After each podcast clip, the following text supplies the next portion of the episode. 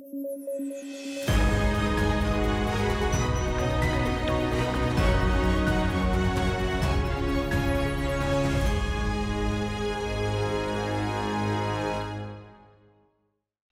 Hola, ¿qué tal? Esto es Debate a través de Sudaca, Perú. Estamos aquí con Paolo Benza, yo soy Alexandra Ames, David Rivera se encuentra de vacaciones y estamos reunidos, reunidos para hablar eh, sobre las noticias más importantes del día y bueno, lo que sigue un poquito es la resaca del día de ayer respecto a la aprobación del Congreso, que ya es algo que se venía a eh, venir, la, perdón, la aprobación del gabinete pero esto no queda necesariamente como una aprobación al 100% de la composición del gabinete, porque el Pleno del Congreso ha aprobado justamente interpelar a dos ministros, eh, al de salud, que ya se, se sabía, digamos, que se están juntando las firmas para esto, y eh, también al ministro de Justicia, eh, a Hernán Condori y Ángel Ildefonso respectivamente, y se les ha citado para el miércoles 16 de marzo entre las 9 y 12 del día, de 9 de la mañana y 12 del día. Eso significa que la próxima semana, el próximo miércoles, vamos a tener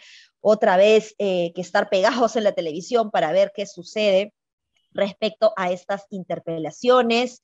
Eh, hay una serie de preguntas que se les han alcanzado, como saben, es parte del procedimiento, el pliego de preguntas que contestan. Y eh, mi pronóstico, pues, es que se eh, va a censurar a ambos ministros. Me sorprende que no se haya presentado todavía una moción de censura contra el Ministerio de Transportes, contra el ministro de Transportes, imagino que porque es nuevo, ¿no? ¿Cómo ves tú esta noticia, Paolo? Bueno, sí, poco a poco, ¿no? hay gente a la que le ha molestado esto de tener que ir por la interpelación primero.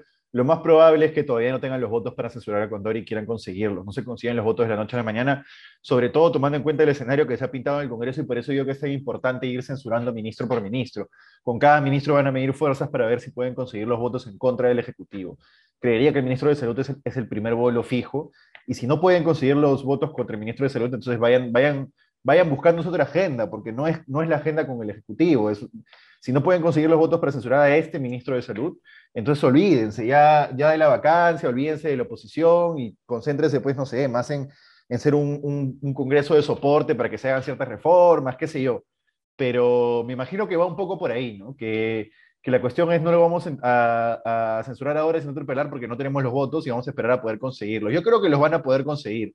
Es un impresentable el ministro de, de Salud y está ahí porque es el ayayero de Vladimir Cerrón. Vladimir Cerrón ha movido muy bien sus fichas pero eso no significa que tengan el bolsillo sobre todas las bancadas de este, entre comillas, centro pragmático o centro clientelista, que son Acción Popular en esa pero y Podemos. ¿no?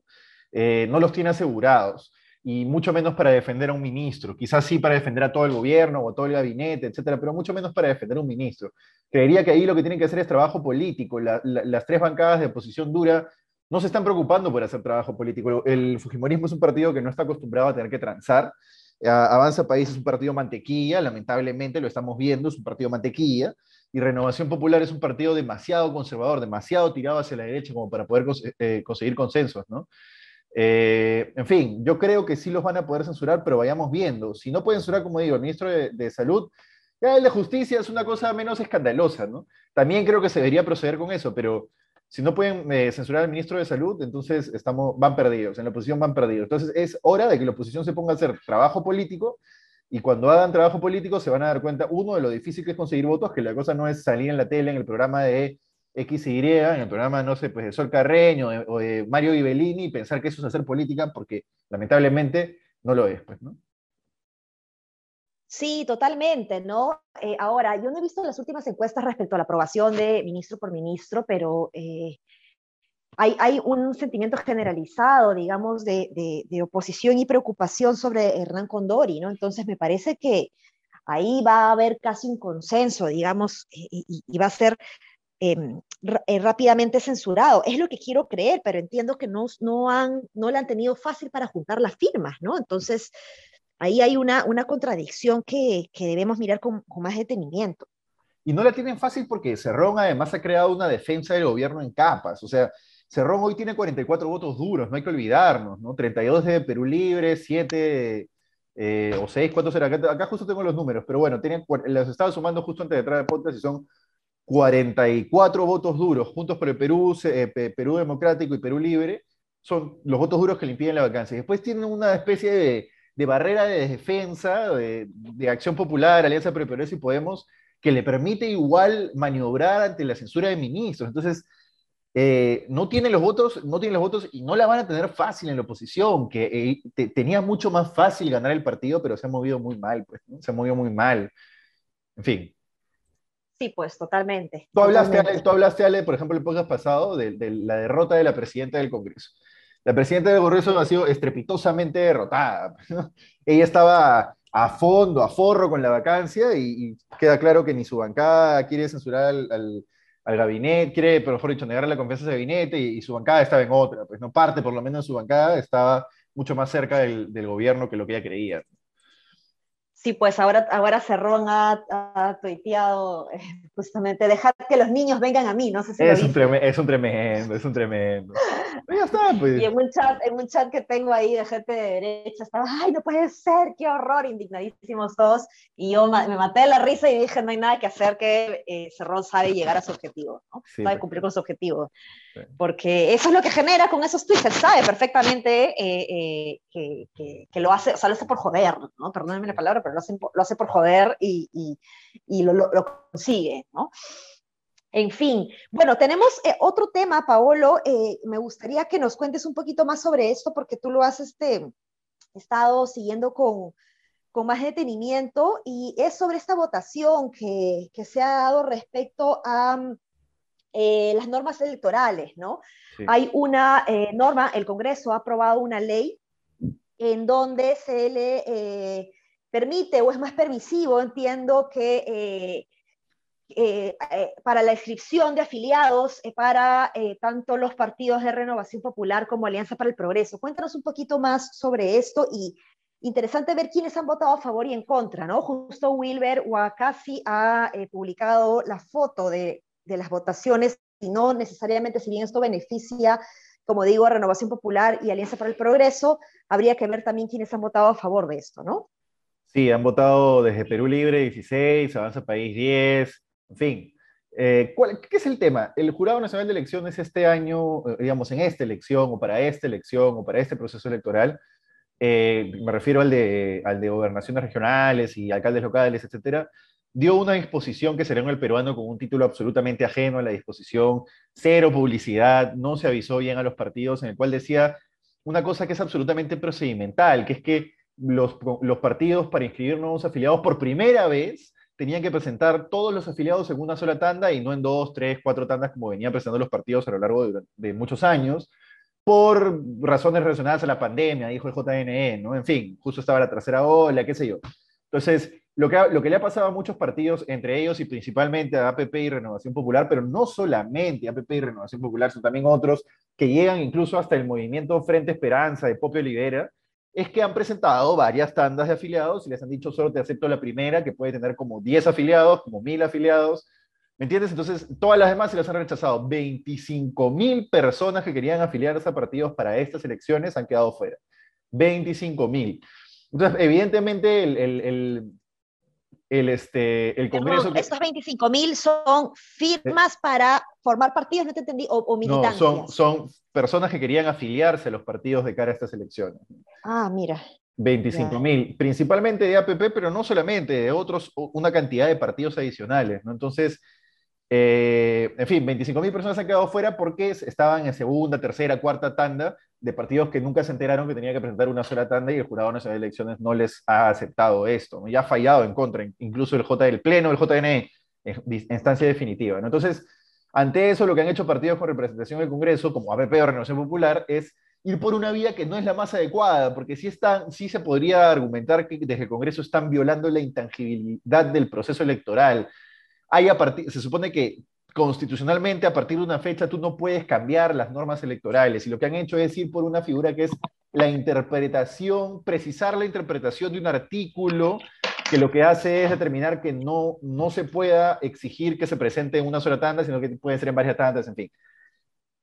Ok, puede ser que el camino sea un camino que no debería hacerse, pero no podemos dejar de ver que la exigencia del JN es absurda, no ha sido publicitada y le estás quitando el derecho de participación política a un montón de gente uno puede decir, bueno, se están escribiendo a última hora para ir en ambientes de alquiler, pero así es la política peruana. Y finalmente le estás quitando el derecho de participación, de participación política a decenas de miles de personas solamente porque el Jurado Nacional de Elecciones se le ocurrió que tenía que recibir en una tanda y no en dos o en tres, que para ellos es absolutamente lo mismo.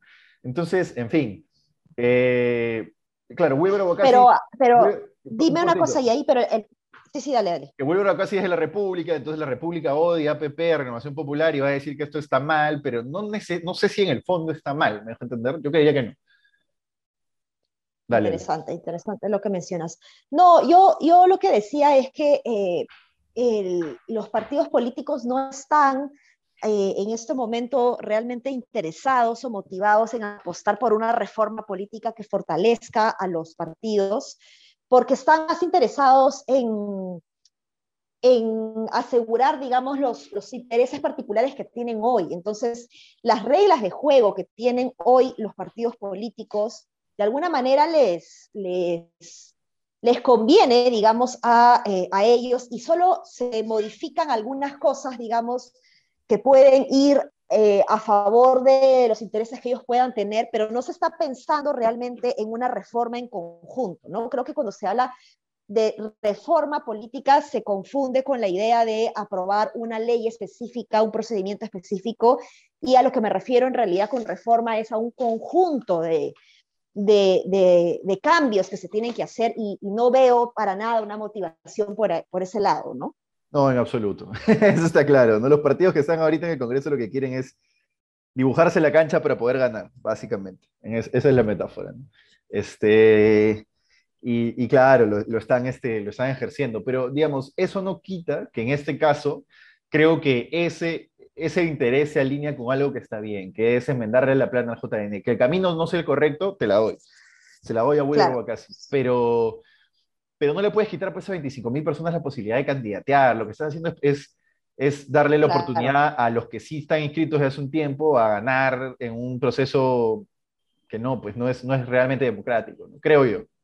Sobre todo porque claro, el, argumento, digamos, detrás de, eso debe ser justamente el derecho constitucional a elegir y ser elegido, ¿no? Creo yo. Eh, sí, sin embargo, yo, yo insisto, ¿no? Es que hay procedimientos previos, pero la verdad es que cada vez más me convenzo eh, de la necesidad de cuestionarnos si los sistemas de partidos políticos tal cual lo concebimos, que fueron creados de hecho en la Revolución Francesa, creo no antes todavía, ¿cuántos siglos estamos hablando? Tres siglos, ¿no?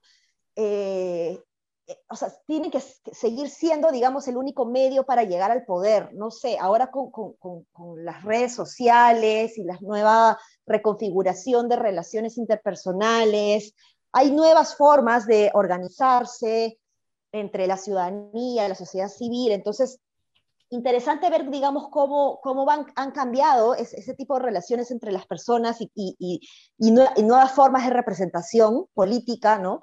Y creo que eso no se está recogiendo necesariamente, ojo, no, no, no el Perú, ¿no? Sino en general en el mundo, no sé. Sí, de acuerdo, de acuerdo. Eh, eso, creo que eso es. Bueno, eso es, entonces tenemos un podcast corto, esta vez este, hablamos, eh, no es que hablamos menos los dos, sino que tenemos una persona menos, que es David, que está de vacaciones, como le digo. Pero nada, nos estamos viendo ya mañana. Un abrazo. Abrazo, chao, chao, nos vemos. Thank you.